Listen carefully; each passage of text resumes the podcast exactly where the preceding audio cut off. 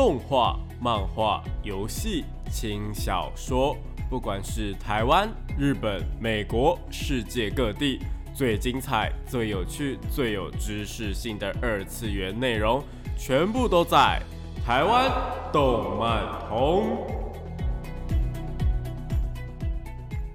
大家下午好，欢迎来到台湾动漫通二点零的节目现场，这里是复兴广播电台，台北、台中、高雄 M 五九四，台中 FM 一零七点八，我是你们的主持人电波 B B，可以找 B B 就好哦。脸书搜寻动漫宅男电波 B B 就可以找到我以及相关的节目资讯。那今天呢，呃，是十二月三十号，也就是我们今年也是二零二二年的最后一集了。那想当然，在最后一集呢，我们就是来做一个总集篇嘛。所以呢，我们会帮大家回顾说，二零二二年呢，呃，所有的呃的今年的动画有哪几部呢是重点推荐的，又或者是有哪几部是造成的一个现象啊，不管是限量节现象啊，或者是。呃，怎么样的现象我们都会聊一下，所以这一集呢，就是一个非常非常同整的一个总集篇的概念哈。那如果大家对于二零二二年还有什么呃遗忘的，或者是想要回忆起来的，或者是就是哎，二零二二年过得很匆忙的话，今天这一集是可以来好好的回忆一下，哎，到底发生了什么事情哦。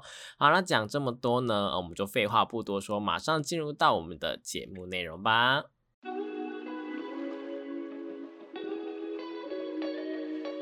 少年少女、热血感动、悬疑推理、恐怖血腥、寓教娱乐、恋爱放闪、BLGL，各式各样的动漫作品推荐，全部都在动漫推推。欢迎来到动漫推推这个单元呢，和大家推荐一些国内外优良的动漫作品，也有可能是游戏或是轻小说，都是有可能的。那今天呢，就如同开头所说的，要来回顾我们二零二二年的所有的一个动画，到底有哪一些亮点呢？或者是哪一些就是值得回忆的部分哦？好，那我们首先呢，来到我们的一月番的部分。一月番呢，有非常非常多是属于续作，应该说今年整年呢，续作都是算是。呃，强档续作啊，就是那一些续作，就是出来呢，大家都会有一票的粉丝会想要真的去看的。那首先呢，在一月的部分，一月啊，在续作的部分呢，呃，有一部作品的话呢，是我觉得是限量级的作品，也就是我们的呃，应该说现象级的作品啊，它就是我们晋级的巨人的 Final Season Part Two 啦。那这个的 Final Season 呢，其实它会出 Part Three 啊，然后还会出电影版的部分，所以晋级的巨人的话，就是还在持续的呃制作以及播出当中。那我想，进阶巨人应该也不需要多说一些什么东西。我自己觉得说，进阶巨人已经是，呃，每一个动漫迷啊，或者是就算不是动漫迷，呃，是圈外人的话，也是一部可以跟三巨头，也就是火影忍者、航海王啊，然后死神这三个巨头呢去呃匹比的。所以这个进阶巨人我们就不多说了。那一月的话，还有另外一部作品，我觉得啦。算是真正的在今年呃开出一片不错成绩的作品，也就是我们的《恋上换装娃娃》。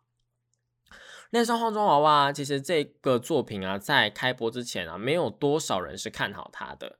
因为这部作品呃，老实讲的话，它在漫画的表现就是普普。但这个普普啊，我在那时候，如果你们你们大家有回忆到我们去年的时候，我讲这个一月新番推荐的时候，应该是有意识到说我是大推这部作品的，因为这一部作品啊，不管是设定角色的一些情感，又或者是呢，在他的一些背景的知识面，也就是他在 cosplay 的知识面上面的话，我都是大力推赞的。就他的这些东西都做得很足，功课都做得很足。就如果你真的想要了解日本的 cosplay 的文化，又或者是你对于这些服装制作啊、道具制作啊是有兴趣的话呢，看这个恋上换装娃娃的话，是多多少少能够啊，真的是能够了解到他们一些业界啊，或者是就是圈子内的事情啦。那撇掉这一点的话，呃。但呃，就是撇到这一点，它在漫画的销量还是普普啦，所以我那时候就是觉得说，哎，应该没有多少人看好它。结果呢，它一播出就马上马上哦，就火呃，整个是热门的起来了。因为这个恋上换装娃娃呢，它动画的表现非常非常非常的知道现代人就是需要什么东西。那这个需要什么东西，我想如果看过人应该都知道了，好不好？那总而言之呢，我们的女主角啊，她在呃剧中的表现呢，呃，基本上是优于漫画非常非常多的。这个优于漫画非常非常多，是在于画面上呢，呃，表现出了不少他应该要表现的东西。那这个应该要表现的东西，我们不好意思直接说啦。那整个服装啊，或者是整个 cosplay 的细节呢，在动画当中也是很好的呈现。应该说，就是整个原作漫画原作呢，好的优点全部都是呃一五一十的呃一比一，全部都把它拱上去，然后甚至是更优化它，就是从一百趴变成一百二十趴的概念呐。整而言之呢，这画面非常非常的棒。然后呢，我觉得还有另外一点很棒的是，通常这一种类型的作品啊。男主角都会很渣，就是男主角都会觉得说，嗯，这男主角，哎，这边拧一下，这边拧一下，就是有点中央空调的感觉。但是恋上换装娃娃的男主角呢，他不只是没有这种就是渣男的感觉，没有那种海王的感觉，没有那种就是呃中央空调的感觉，他呢更多的是一种我们自己认为啊，以前蛮王道的那一种男主角感觉，就是那一种呃会帮助别人。但这个帮助别人呢，每一个这种番的男主角都会有嘛，只是他的帮助别人更多的是在他一个纯真的心，然后在他呃想做但是不敢做的心情上面，就因为有很多的诱惑嘛，一些实体上的诱惑，让他就是呃也会展现出那一方面，但他并没有实际的去做，也没有去骚扰或是干嘛的，他就是非常的呃 gentleman，我真的觉得说他是这些番里面我算是有好感的男主角啦，蛮棒的，就是。这种个性的话，那除了恋上换装娃娃之外呢，还有没有一月还有没有几部作品是我觉得还不错的呢？呃，我们可以说说有一部作品叫做《与成为异世界美少女的大叔一起闯荡》这个作品啦。那这个异世界美少女的大叔这一部作品的话呢，是在讲说有两个男生，他们一不小心转身到了异世界，结果其中一个变成了女生，而且还是美少女的部分，算是一部。呃，蛮可爱的异世界番，然后这个异世界转身番的话呢，呃，我自己个人会把它放在我的呃异世界番的评价里面蛮高的原因是，它的题材蛮特殊的，它不着重于不管是呃很多都是异世界进去就是龙傲天嘛，龙傲天就是嗯，不管是要打魔王啊，或者是他要在这个世界过得顺风顺水等等的，都会。呃，重点呈现在那个方面上面，但是这个异世界美少女大叔呢，它重点并不是在那边，而是重点在于说两位主角，两位男主角，其中又变女主角这两位，嗯，他们之间的一些相亲相爱，或者说是他们的一些身份上的冲突，然后身份上的转变，再到说，哎，在冒险的途中呢，遇到了不少人，那他到底，呃，我们的男生的女主角。就是应该说，女生的男主角呢，他在心灵层面上的他的一个身心灵的一个呃，算是矛盾吧。然后那个矛盾是非常非常好看的。我觉得这部作品呢，在内心的角色层面上面呢，是做的非常非常非常棒的。所以这部作品呢，如果大家有兴趣的话呢，是可以去看一下的哦。那比较可惜的部分的话，我自己个人觉得是呃，现实主义勇者的王国重建记啦。这部作品啊，在第一季的时候其实做的非常非常棒，就是它在很多的细节都做得很好。但在第二季的时候呢，我觉得有一点点的拖，然后有一点点的，嗯，总之就是不推荐啦。如果大家对这部作品有兴趣，或是对你第一季的话觉得还不错的话，其实呢，可以在第一季之后转小说，或者你要呃转看漫画，我觉得都没有问题。这是一个嗯，大家可以去考量的部分啦。那其他的话，还有像是擅长捉弄的人的高木同学的第三季，这个的话呢，我自己个人就蛮推的。如果你是高木同学的粉丝，又或者是你喜欢那一种就甜甜蜜蜜啊，在校园里面放闪的那种作品的话，高木同学一直都是一个算是蛮高指标的作品，就是他在这一类作品里面是呃算是前三名的。我自己个人认为他是前三名的。那他出到第三季就算了，他接下来还要出剧场版，然后甚至是他还有外传漫画等等的，所以。这部作品啊，绝对是你呃无聊的时候啊，想要呃有点甜滋滋的感觉，想要洗一下眼睛啊，闪一下眼睛等等的，都是 OK 的，就是可以去看的。那除了这个之外呢，呃，有一部作品叫做《平凡职业造就世界最强》，那它是在呃二零二二年的一月呢是第二季的部分，但我自己个人的话会推这个的原因是，它第一季做的超级烂。它第一季的时候，它整个动画节奏啊，跟它整个编排啊，都超级烂，烂到想说，哎，怎么可能会有第二季？然后第二季的时候就回归到正常的一个动画的那种编排上面了。所以我会推荐这一部作品，并不是因为它在这一季表现多突出，而是呢，它从一个。呃，莫名其妙啊，奇奇怪怪的一个编排啊，一个那个编剧下面啊，然后变到一个是属于正常范围的这个转变，我觉得是感动的啦，对不对？就是他从一个怪人变成一个正常人的那种转变，我觉得是 OK 的。所以这部作品的话，如果你们可以前面可以看小说，可以看漫画，然后你到第二季的时候再来转那个呃动画，我觉得是没有问题的哦。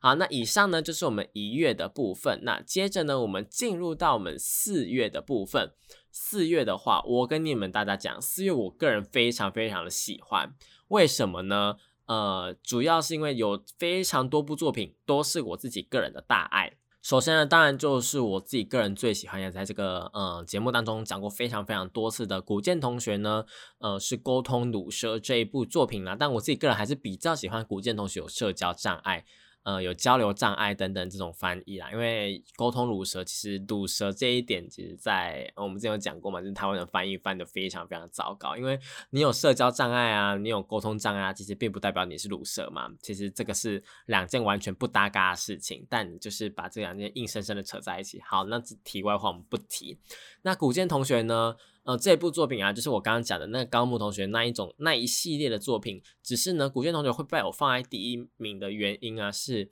我自己个人非常喜欢他们的设定，因为呢，他就是把各种各式各样啊，你在交流上面、你在社交上面有障碍的人，或者是你在社交上面非常非常突出特点的人给放进来。比方说像是什么青梅竹马，然后跟踪狂。然后那个呃狗狗，我说的狗狗是那种人形犬那种狗狗，然后再加上主角他是有那个沟通障碍嘛，他可能会非常非常怕生，然后怕生到不敢讲话，然后变成高冷的那种感觉。里面有非常非常多个性很突出的角色，那这些个性很突出的角色呢，都会给我带来一种，哎，其实现实生活中我是可以套路，这个人是我哪一个朋友，这个人是我哪一个朋友，然后就是我会把这些人的呃一些感觉啊或者什么的，就是会。跑到我的身上来讲，我就会把自己套在一个这个故事里面，所以对我来讲，这个古剑同学呢是非常非常的有亲切感的。但是啊，呃，当然我们不可能，因为这个作品里面的那种应该说二次元角色的个性那么的突出，当然不是百分之百会去取代呃我们在现实生活中认识的人啊，因为我们人类是拥有非常非常多样貌很多样化的嘛。所以呢，总归还是一个呃特色化的人。就比方说，哎，这个人很爱装手，然后我可以把它套用在我一个很爱装手的朋友身上。但并不代表说这个很爱装手的人的角色跟我那个朋友是完全一模一样的。只是说我们可以稍微的呃有一种看到熟悉的人的感觉。我不知道大家就是去一个新的环境的时候会不会有这种感觉啊？但我自己个人这种感觉是还蛮深的，所以我会在看这部作品的时候有一个亲切感。那第二个的话是。呃，这部作品的剧情上来讲，我很喜欢。它并不是说什么，哎，男女主角就是顺顺利利的走在一起啊，或者他们中间遇到了什么小波折啊，干嘛干嘛的。而是呢，他在一开始就已经确立了男女主角呢，基本上是互相喜欢的关系。但是，一直拖到很后面、很后面、很后面呢，应该说要到古剑同学他们真的在一起的话，可能要到第三季甚至第四季的时候，他们才会在一起。但这个过程呢，你并不会觉得拖哦，你并不会觉得拖，而是会觉得说，哎，很享受在这个过程里面。这是这种作品比较难去，呃，我怎么讲呢？比较难去享受到的点，因为像是其他的作品啊，我们就举从一季的不会拿捏距离的阿波连同学好了，他们可能就是在这段过程当中是突然。突然意识到说，哎，我对这个人有恋爱情感，然后就突然就会进入到一个恋爱片的那种感觉。但古剑同学是一开始就已经确立了，基本上两个人就是互通的。然后呢，呃，这个互通之后啊，他也没有突然进入到恋爱片了，而是一直用日常的故事啊去带、去带、去带，慢慢带出他们呃日积月累的那一种感情。然后到最后呢，也不是让他们顺利的在一起，而是。中间有突然跑出一些人呐，然后呃在中间这样子，所以是一个在四个漫画当中，或者说在搞笑漫画当中，这种搞笑的一个风格的恋爱作品当中呢，非常非常非常呃在角色面刻画的很深的作品。所以你们不要看它是一部呃可能校园番呐，然后是搞笑番呐，然后就以搞笑为主，然后去讲一些人生的故事。但是它其实在角色的一些情感的堆叠上面是做的非常非常棒的，也是因此，所以我今年呢就只买了这一套漫画，我觉得很棒，我真的真心推荐大家去看古剑同学这一部作品哦。好，那除了这一部作品之外，其实我在四月的部分还有很多想要讲的，像是呢，其中一部作品叫做《雏形少女的生存之道》这一部作品啊，在我的频道里面呢，其实我是有直接去推荐的，因为这一部作品它呢，在一个背景上面，就它是轻小说改编的，它是跟那个在地下城寻求邂逅是否搞错了什么是同一间呃书库出来的，那也是同样是得了很多大奖的作品。这部作品很妙哦，它虽然说也是一部转身作品，但它并不是呢，呃，非常的应该说，它所有的角色啊，就是像比方说，哎，我们召唤勇者，然后勇者来到这个世界上，他就要拯救世界啊，等等的，但他走的是一个反套路的，呃，一个概念啊，他这些勇者啊被召唤过来之后呢，就会被处刑人给处决掉。那他们召唤过来到底是为什么呢？主要的原因啊是，呃。召唤过来的人呢，他们会因为可能一些世界的因果关系啊，或者是什么东西，就是你从别的世界过来的时候，会获得一些加护啊，或者是一些祝福。所以这些异世界来人就会非常非常厉害。那就有一些国家，他们就会透过这一种呃召唤勇者的仪式啊，去召唤异世界人。那召唤来的异世界人的话，他们就想要为之所用，把他们设成什么，要有奴隶魔法，让他们就是这些勇者啊，都是只听自己的话，变成一个怎么战争机器等等的这种。但是啊，呃，在这个世界上就有一个处刑人的一个团体，他们知道，他们深知这些被召唤过来的人都是无罪的，因为他们是突然被召唤过来嘛。但他们还是必须要就是在呃很快的时间呢掌握情况，然后很快时间呢去处决掉这一些人。因为如果等到这些呃异世界来的人呢，他们成长起来的话，可能就打不过了嘛。所以他们会在第一时间呢，就是处决掉这些人。那处决掉这些人的原因是什么呢？是因为说，哎，当这些人呢，我们撇掉说刚刚那个可能被拿来当成战争机器做使用嘛。更重要的是呢，呃，这些人所获得的一个能力都是所谓的纯粹概念。那这个概念呢，可能是一个非常非常简单的，比方说像无好了，无就是那个没有的那个无嘛。那如果是无这个概念的话，你可以把它解释成说，可以让东西消失，可以让什么东西从一开始就不在，可以让你的存在消失等等的，是非常非常可怕的东西。那他们可以自由的、随便的去应用这种东西的时候，就会变得嗯，你知道的。然后到后面呢，这个呃，可能是算是 bug 吧，就是有一个。我们真正的女主角来的时候呢，她所拥有的是所谓的时的概念。这个时的概念就是时间的时嘛。那这个时呢，就可以让她呃去操控时间，不管是就是快进或是会诶倒转等等的。其实主要的话，在整部作品里面呢，它最主要的功能就是回呃倒转的功能呢，就是诶我被杀了，但诶我的能力就自己发动了，然后我们就自己回到直接被杀之前的状况这一种的。其实是非常非常破格，也非常非常厉害的能力啦。但更危险的是呢，除了他们可能滥用能力之外呢，呃，世界会因为他们受到一些影响，然后导致混乱，导致大灾难的发生。更重要的是，这些异世界人如果一直使用能力的话，迟早那个能力会暴走，暴走不是他们能够控制的，所以就会毁灭世界那一种，就造成很大很大很大的灾害啦。总而言之，为了防止这种灾害出现呢，处刑人他们的存在是必要的，就是一定要去。呃，除掉这一些会危害世界的存在，所以在某个方面来讲的话，他们是正义的。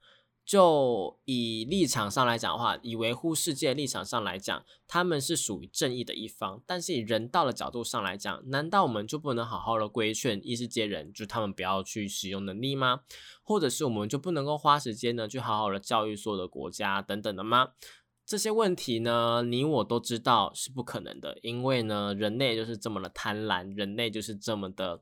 嗯，不好说啦。所以很多是，呃，很多作品，他们就通常都会有这种桥段，就哎，会有人跑出来，会有那种正义，呃，正义感爆棚的人出来说，啊，你为什么要杀掉这些人呢？这些人明明就没有犯什么错啊，明明就没有怎么样。对，当然没有错，但是为了大义上来讲的话，就我们还是只能除掉他。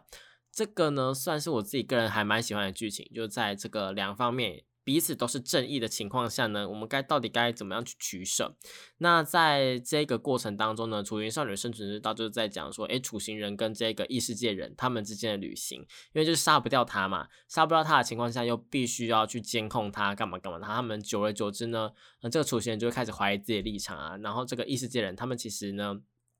多多少少也知道自己做过的事情，等等等。然后。对，嗯，我们的女主角更是夸张的是，她因为她是可以回转时间的嘛，所以你并不知道她现在是哪一个时间线的她，有可能这个时间线的她会做出这个决定，那个时间线她会做出那个决定，就不一定。所以呢，这一部作品里面又扯到了很多平行时间啊、平行宇宙等等的，是一部非常非常非常精彩的作品。那整部作品呢，没有半个男的，所有的男的，应该说主要的男性角色。应该说没有主要男性角色，所有男性角色都是配角，算是一部妥妥的百合番的那种感觉。不过也没有到那么百合啦，就是它里面也不是主要是在讲恋爱的部分嘛，就是只是我比较会把他们解释成是友情啦，就是一方面是友情，那一方面的话，女主角对就是异世界人对这个雏形人的感情是不是爱情呢？这个就不好说。不过呢。呃，爱情就是要两方同意才会开始的嘛，所以没有办法开始。我自己个人是这样觉得啦。反正《主角少女生存上》的是一部非常非常有趣的作品。然后呢，它的动画呢只播了一季，但它应该是会像是因为呃，算是跟那个呃，在地下城寻求邂逅是我搞错了什么？是同一间书局。呃，同一间出版社，然后同一间那个动画制作公司，所以他们应该也是一系列的会去把它做出来啦，大家可以期待一下哦。好，那我们先讲到这边，我们先暂时休息一下，听一首好听的歌曲吧。欢迎回到台湾动漫通二点零的节目现场，这里是复兴广播电台台北、台中、高雄 M 五九四，台中 FM 一零七点八，我是你们主持人电波 B B，可以找 B B 就好哦。脸书搜寻动漫宅男电波 B B 就可以找到我以及相关的节目资讯。那四月的部分呢，其实还有非常非常多部作品。不过，因为今天我们是要回顾一整年嘛，可能没有办法讲太多，我们就赶快的再带过几部其他的作品吧。那呃，四月呢，其实有很多部限量呃现象级的作品。那第一部的话，就是我们的派对卡孔明，我们的枪枪叽叽叽叽棒棒的部分呐。那这个派对卡孔明的话呢？嗯，他就是在讲说，哎，我们的孔明就穿梭到了现代，然后帮助一位就是有点类似地下歌手的感觉，然后帮他就是成名的故事啦，好不好？那整个呢，非常的算是有那种魔力的带感的感觉，然后呃，就充满了魔性，所以整部动画呢是光是它的主题曲就充满了一个。呃，迷音感，然后就窜红这样子，所以派对卡孔明呢，算是一部迷音限量呃现象级的作品。然后呢，第二部作品的话呢，就是我们的 Spy Family，我们的间谍加加酒。那间谍加酒呢，在这一季也是播出了第二季了，好不好？所以，呃，它的一个现象级的呃状况呢，我觉得应该不用讲太多吧。我觉得应该大家都知道安妮亚的魅力吧。那这 Spy Family 呢？它推出不只是造成了台湾呃有点类似《鬼灭之刃》那一种小旋风的感觉，还就是带动了很多款的游戏啊，或者是销量啊，或者是那一种应该说它的周边就是怎么卖都赚钱的感觉啦。嗯，主要的原因我自己推测是。这个故事的组合本身上来讲就非常非常有趣。他在漫画的时候哦，就已经拥有大量的粉丝了。然后呢，他在动画化之后呢，动画化呢帮他添增了不少的风味。像是呢，呃，在漫画当中，我们可能原本呃对安妮亚的感觉，可能就啊一个可爱的小朋友，然后有个超能力，就可以读心这样子。那但是到了动画的话呢，就变成说，哎。声优配的真的超级好，他的声音啊，他的一个姿态啊等等的，然后还有声优他本身上来讲去帮，呃，这个角色增添的一种感觉。就比方说有一个有一幕是，嗯，我们的黄昏跟我们的约尔他们正在就是抬杠，他们在抬杠的时候，然后安妮亚在后面，这时候安妮亚在后面其实是没有台词的哦，但是安妮亚她就是故意发出了一些噪音，然后就是那种呃小孩子那种。童言童语啊，然后有一种猫猫猫猫猫的那种，就是你也不知道他在讲什么，但你就是听到他在很可爱的讲话那种感觉。嗯，在这部作品里面呢，声优会自己下很多功夫去增添这个角色的风味啊，去增添这个角色的深度，或是增添这个角色的魅力。所以说呢，我觉得动画化对，嗯，从声优的角度上来讲的话，是绝对大加分的。三个主要角色的一个声优都是非常非常的敬业的。然后再加上呢，动画化呢增添了很多原本漫画没有的场景，就比方说像是一幕接到另外一幕的那一种串场的场景呢，动画是一定要做的嘛。那除了这种之外呢，还有一些原创的剧情啊、原创的台词啊等等的，都是增添这部作品非常非常非常多的一个呃深度啊，又或者是增添非常非常多的趣味性，主要是趣味性比较多啦。毕竟这样子的一部作品的话。他的一个角色啊，不管是他在呃对话上面，或是在动作戏上面，其实都非常非常的精彩。在《Spy Family》上面，我觉得是非常大推，好不好？大推就是年度必看的一个动画啦。那除了《Spy Family》之外呢，还有一部呢是续作的作品，就是我们的《灰夜姬想让人告白》啦，我们的呃 Ultra Romantic 的部分。那这个的话呢是灰夜姬的，不知道我忘因为忘记应该是第二季还是第三季的部分啦。那这一季很棒哦。这一季的话呢，是在呃有点类似那个学员季的部分。那这个学员季呢，就是在一个告白的场面下面画下一个很棒、很棒、很棒的句点。那整个辉夜姬的最高潮，也就是在这里而已了。所以呢，喜欢辉夜姬的朋友呢，动画看完就完了，好吧？我们这次看完就 OK 了。后续啊，我真的只能讲说，漫画的剧情是一直在走下坡啦。那这走下坡的话，是那一种呃，日本的网友啊，或者台湾的网友，就是。世界各地的粉丝都会想要，就是问作者说：“哎，你到底是想怎样的那种问号，好不好？是那种问号哦。”但我也理解说作者为什么想要这样子搞啦，就是，嗯呃，他原本可能设定就是这样，但是只是因为灰夜姬红了之后，大家对他的要求变高了，有可能是这个样子。那也有可能是作者就想摆烂，但我自己个人是比较偏向低一点，因为其实作者他。呃，算是我看过他的一些访谈，看过他的一些杂志的访谈，或者是他上电台的访谈。我自己个人觉得说，他是一个蛮有深度的人呐。所以呢，他应该是不会故意摆烂，但是可能他的剧情或他内心所想的东西，跟我们观众想要看的东西就是不一样。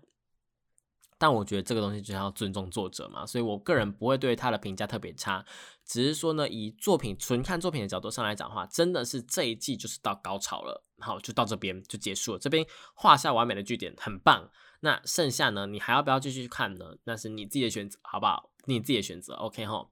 好啦，那其实呢，那个作者呢，他在最近的访谈上面也提到说，他已经不会再去画漫画了，他这个漫画就已经画到这边，会就他完结作就这样子。他之后呢会朝其他方向，我忘记是游戏编剧还是动画编剧去做一个那个呃，他未来人生的一个方向啦。当然，总而言之，我们就祝福他好不好？就祝福他说，哎，也是可以就是这样子，然后就不用不用再不用再插手这件事情。我觉得哦，也也是好啦，也是好事。啊，接着呢，还有两部作品呢，是我自己个人觉得说，哎，在这一季里面呢，你可以尝试去看的。第一个呢是杜鹃花婚约，杜鹃婚约的话呢，算是那种，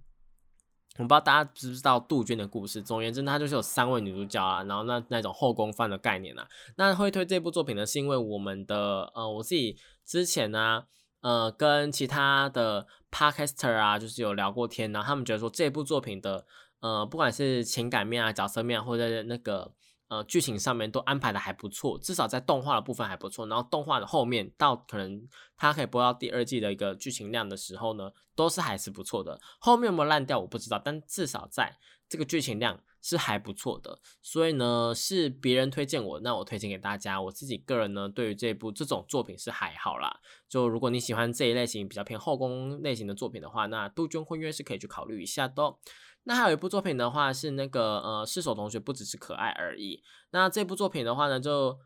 嗯，是一部很硬派的。就你你们只要听到什么什么同学怎么怎么样那种，通常都是恋爱的那种日常校园番的作品啦。那这部作品也是，呃，只是说它的设定有点特别，是呃男弱女强那种感觉。那这个女强呢，也不是说哎真的是那种哎女强人啊怎么样怎么样的，而是说呢一个可可爱爱的女生，她在某些时候会表现出很。很帅、很 man 的那种表现，然后让你哦不自觉的心动。那我自己在看这部作品的意思，哎，会不自觉的心动，是一部还还不错的作品啦。那除了这个之外呢，还有一个就是我们的《夏日时光》。《夏日时光》呢是一部非常非常烧脑、超级烧脑的推理悬疑作品。那它整个呢又牵扯到是一个时间轮回的概念。所以呢，你推理悬疑再加上时间轮回，已经是一个非常非常非常就是让呃大家在看的时候会非常的就是很多问号跑出来的作品了。然后呢，它里面的战斗场面啊，跟它剧情设定，跟它的一些。它是在一个小岛上面发生的，这个小岛本身的设定呢，我都很喜欢，所以这部作品在当初四月新番推荐的时候呢，我就大推，超级大推。可是后面为什么都没有再讲过这部作品，或者是后面这我都是草草的带过呢？是因为我觉得说这部作品它再怎么样写的再怎么棒，它就是一次看过，你搞懂里面的东西之后，你就不会再去翻了。因为这一类型的作品啊，精彩就精彩在说。它呢，你不知道后面是怎么发展的，所以一旦你看完了这部作品，一旦它这部作品完结了，那可能它的热度就会直接直线的往下这样子。所以呢，我在看，因为这部作品很尴尬，是它动画要播出前，或者是它播出一两集的时候，它这部作品的漫画就完结了。然后呢，我就是对这部作品的兴趣就直线的下滑。不是说它的结局不好哦，也不是说它的结局怎么样哦，而是说我对这部作品的热情就到这里而已。我就看过了，我了解了，我知道接下来会怎么发展的，所以我就是嗯无感的这样子。但这部作品如果你全程都看动画化，我觉得一定会是一部很棒的作品，因为动画化的评价呢是非常非常高的，而且呢它是播了好几集，就是它不是一季还是两季还是三季忘记了，反正就是很长的一部作品。所以说这个剧情量啊，是绝对是够你，不管你是接下来要在新年的时候看呢，就是一月农历年的时候看呐，又或者是你想要在呃接下来的那个呃跨年的时候看，就可能三天连假、四天连假的时候看完它，我觉得都是很棒的。你绝对是可以填补你所有的一个时间的。我真的觉得四月里面的话，夏日时光啊，或者是古剑同学啊，或者是 Spy Family 都是可以，大家可以去参考都好。那讲到这边呢，我们先暂时休息一下，听一首好听的歌曲吧。欢迎回到台湾动漫通二点零的节目现场，这里是复兴广播电台台北、台中、高雄 AM 五九四，台中 FM 一零七点八，我是你们主持人电波 B B，可以找 B B 就好哦。脸书搜寻动漫宅男电波 B B 就可以找到我以及相关的节目资讯。那接下来剩下一段而已，但我们就是快速的带过七月番跟十月番的部分，好不好？好，那七月番的部分的话呢，嗯，我自己个人就主推一部作品而已，就是《异世界归来的舅舅》。这一部作品啊，真的很棒，好不好？真的是让大家就是笑到不行。它里面呢是在讲述说，哎，有一个呃男主角的舅舅，他是从异世界回来这样子。那从异世界回来之后，他还真的把。异世界的魔法或者异世界的技能或者等等的带了回来，那很好笑的事情是因为他转身前呢是在某一个时代，然后他转身回来之后是现代，所以他的一些经验上或者是时代上的一个感受呢会有很大落差。比方说他以前的话呢是可能没有手机，或是他手机是大哥大，然后到现在呢是 smartphone 嘛，对不对？所以他在一个呃现代的知识面上面是很有落差的，然后再加上他。是一个非常的，嗯，算是木头的人呐，所以他在异世界的经验呐，或者他异世界的做人处事上面就 非常的不 OK。比方说，像，诶，很多的女生都已经丢球给他了，然后怎么样的，他是完全没有接到，没有接到就算了，还可能算是有 羞辱了对方一番的那种感觉啦，就是诶。我我没有我没有这个意思哦，然后你可能就大手打情，然后他又再落井下石那种感觉，就会很好笑，在这一部分就很好笑，然后再加上说他回来之后呢，会施展一些魔法啊什么的，然后给他的一个舅舅。我们会叫他舅舅，说我们是什么侄子吗？还是什么的？Anyway，反正就是我们在那个小孩的部分呢，他的小孩跟他的一些现实世界的朋友们，都会觉得非常非常荒谬，然后也觉得说，哎，怎么会这样子？这是一部文化冲突，异世界跟现代的文化冲突，然后呃，再加上时代的隔阂，造就了很多不同的笑点。那除了这个之外呢，再加上这个舅舅本身是一个非常的非呃十足的电玩迷。所以里面会塞很多电玩的梗，然后呃，或是动漫二次元里面的一些梗啊，就是一些呃时代梗等等的。我觉得个人觉得还蛮有趣，而且确实会让你回想起很多很多的东西，是一部很棒的作品。不过呢，我觉得七月的部分的话，大家可能会推另外一部作品，就是《Licorice》。那《Licorice》的话呢，就是一部嗯还不错的剧情，还不错的人设。但你要我现在回想起来说，哎，到底哪里呢是非常非常突出的？我倒觉得都还好，它就是一部中规中矩，然后都在水准之上的作品。但我自己个人觉得没有太大的爆点，跟没有太大的一个亮点，是会让我去。呃，推荐别人的，就我没有办法讲出说，哎，像异世界归来的舅舅，他是呃有哪一些笑点啊，是什么？然后我觉得非常非常推荐你，Nicholas 就是一部中规中矩，然后在水准之上的作品，我觉得 OK 可以推，那就是无聊的时候大家可以去看。但你会问我要不要？哎，在首推里面嘛，我觉得还好，嗯。相反的，另外一部作品，我觉得反而是更棒的，是《彻夜之歌》。彻夜之歌是在讲说一个少年他在晚上的时候不睡觉，然后遇到吸血鬼的作品。然后这个吸血鬼也不是说哎突然就走了一个什么哎战斗啊或者是什么恐怖血腥啊没有没有没有，他就是跟吸血鬼一起漫步在这个夜晚，然后享受这个夜晚。整个动画的剧情非常节奏非常的拖，非常的慢。它就是给你一个什么感觉？就是给你一个哦我在深夜，我现在就是哎轻松啊，然后缓慢呐，然后我就是。呃，在这个夜晚里面畅游，我就是这个夜晚的主人的那种感觉。大家在看的时候，如果你是深夜看，你会很有感觉。你可以配着呃，可能喜欢的饮料啊，然后喜欢的食物啊，然后在这个深夜里面呢，就看这部动画，然后跟着他们一起享受这种夜晚的感觉，我觉得很棒，真的很棒。这个彻夜之歌。那当然，七月还有一部作品是我们的频道主推的，就是《影宅》的第二季啦。那《影宅》第二季的话，它的制作水准，我觉得。就凭良心讲，没有第一季那么好，但是第二季的重点会摆在说是解谜上面。那这解谜呢，本身就蛮精彩，剧情上面就蛮精彩的，再加上说解谜跟现在的漫画剧情呢是有搭配到的，所以说，呃，这整部作品的话，我会觉得说你一二季看下来是一部很棒的作品。但你说第二季有没有做的特别好呢？我觉得还好，就普普通通。不过。我自己个人是非常非常喜欢影宅的剧情啊，所以大家如果喜欢的话，或者喜欢那种悬疑推理的作品啊，然后呃中间带一点点的感性，然后呢到现在作者充满恶趣味的感觉，就是在后面的漫画过程，你会处处体验到作者他是怎么样去描绘这个角色的深度跟剧情的深度的话，你真的很适合看这部作品，它是一部很有深度的作品，我真的推荐给大家，好不好？那接着呢，就来到我们的第十月啦，我们的十月番的部分，我们现在正在可能最下一个礼拜要播出最后一集或最后第二集的作品。好，那十月番的部分的话，除了我们刚刚前面介绍过了《Spy Family》有第二季之外呢，真的一堆好看的作品，像是《炼巨人》。《炼巨人》的话呢，它虽然争议很多，我们前阵子有做过一整集是在讲《炼巨人》的争议的部分。但我们不能否认的是，它的一个高水准的制作，跟它的一个本身上来讲，它的剧情就还蛮棒的。所以呢，我们先不管说动画制作公司它是怎么样把这个东西搞得两派人马在那边吵来吵去的，就单纯就作品上来讲，我觉得是 OK 的。但要看动画要看漫画，大家可以自己做选择哦。除此之外呢，呃，还有一部作品呢是本月，呃，应该说是这一季的黑马，就是《孤独摇滚》。孤独摇滚的话，他在讲说一个有那一种怎么讲，比较